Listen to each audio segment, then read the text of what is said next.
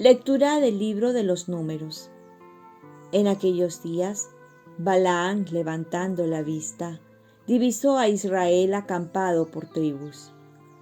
El Espíritu de Dios vino sobre él y entonó sus versos. Oráculo de Balaán, hijo de Beor, del varón clarividente, oráculo del que escucha las palabras de Dios, que contempla las visiones del poderoso y cae en éxtasis con los ojos abiertos. Qué hermosas son tus tiendas, Jacob, y tus moradas, Israel, como valles espaciosos, como jardines junto al río, como aloes que plantó el Señor, como cedros junto a la corriente. Los cántaros desbordan de agua y aguas abundantes riegan su semilla. Su rey es más alto que Agag y su reino crece en poderío. Y entonó sus versos. Oráculo de Balaán, hijo de Beor. Oráculo del balón clarividente.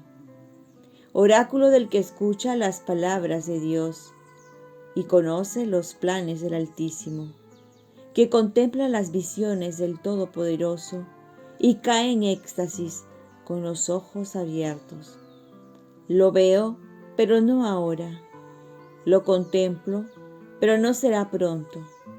Es una estrella que sale de Jacob, un cetro que surge de Israel. Palabra de Dios. Salmo responsorial. Señor, instruyeme en tus sendas.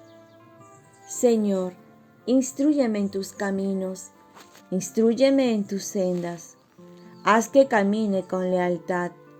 Enséñame, porque tú eres mi Dios y Salvador.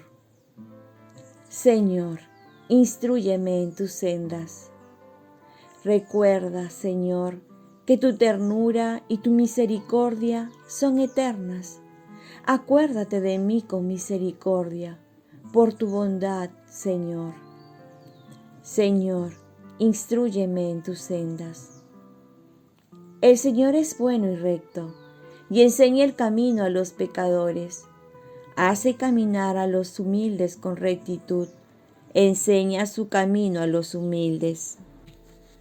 Señor, instruyeme en tus sendas. Lectura del Santo Evangelio según San Mateo. En aquel tiempo Jesús llegó al templo y, mientras enseñaba, se le acercaron los sumos sacerdotes y los ancianos del pueblo para preguntarle con qué autoridad haces esto. ¿Quién te ha dado semejante autoridad? Jesús les contestó, yo también les voy a hacer una pregunta. Si me la contestan, yo les diré también con qué autoridad hago esto. El bautismo de Juan, ¿de dónde venía? ¿Del cielo o de los hombres. Ellos se pusieron a deliberar. Si decimos del cielo, nos dirá, ¿por qué no le han creído? Si decimos de los hombres, tememos a la gente, porque todos tienen a Juan por profeta. Y respondieron a Jesús, no sabemos. Él por parte les dijo, pues tampoco yo les digo con qué autoridad hago esto. Palabra del Señor. Paz y bien. Si estás dispuesto a seguir a Jesús, entonces podrás conocerlo.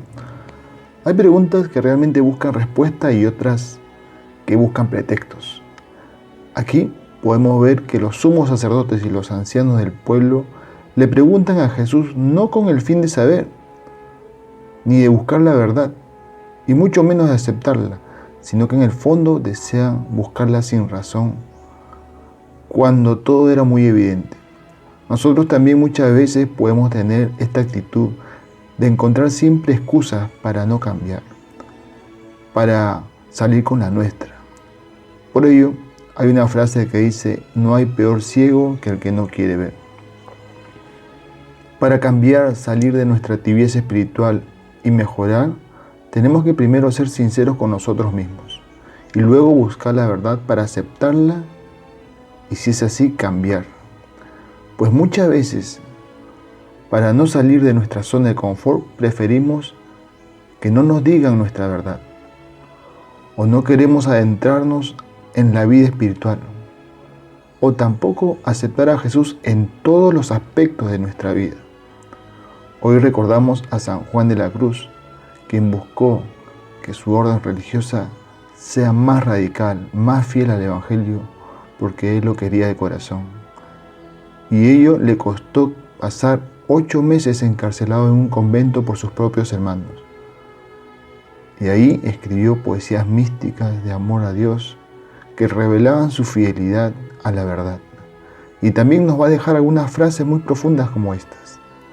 El alma que anda en amor ni cansa ni se cansa. O esta otra. Busca leyendo y hallaréis meditando.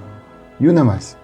El alma que quiere que Dios se lo entregue todo, se ha de entregar toda sin dejar nada para sí. Oremos. Virgen María, ayúdame a buscar a Jesús, que es la verdad, para aceptarla y cambiar para bien. Ofrezcamos nuestro día.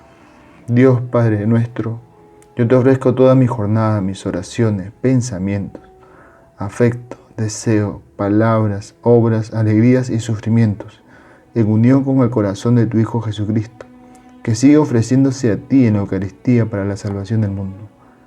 Que el Espíritu Santo que guió a Jesús sea mi guía y mi fuerza en este día, para ser testigo de tu amor. Con María, la Madre del Señor y de la Iglesia, te pido por las intenciones del Papa y para que se haga en mí tu voluntad. Y la bendición de Dios Todopoderoso, Padre, Hijo y Espíritu Santo, descienda sobre ti y de los, tuyos Cuenta con mis oraciones que yo cuento con las tuyas. Y aprovecho por agradecer tantos saludos por el día de mi onomástico. Dios los bendiga a todos. Gracias.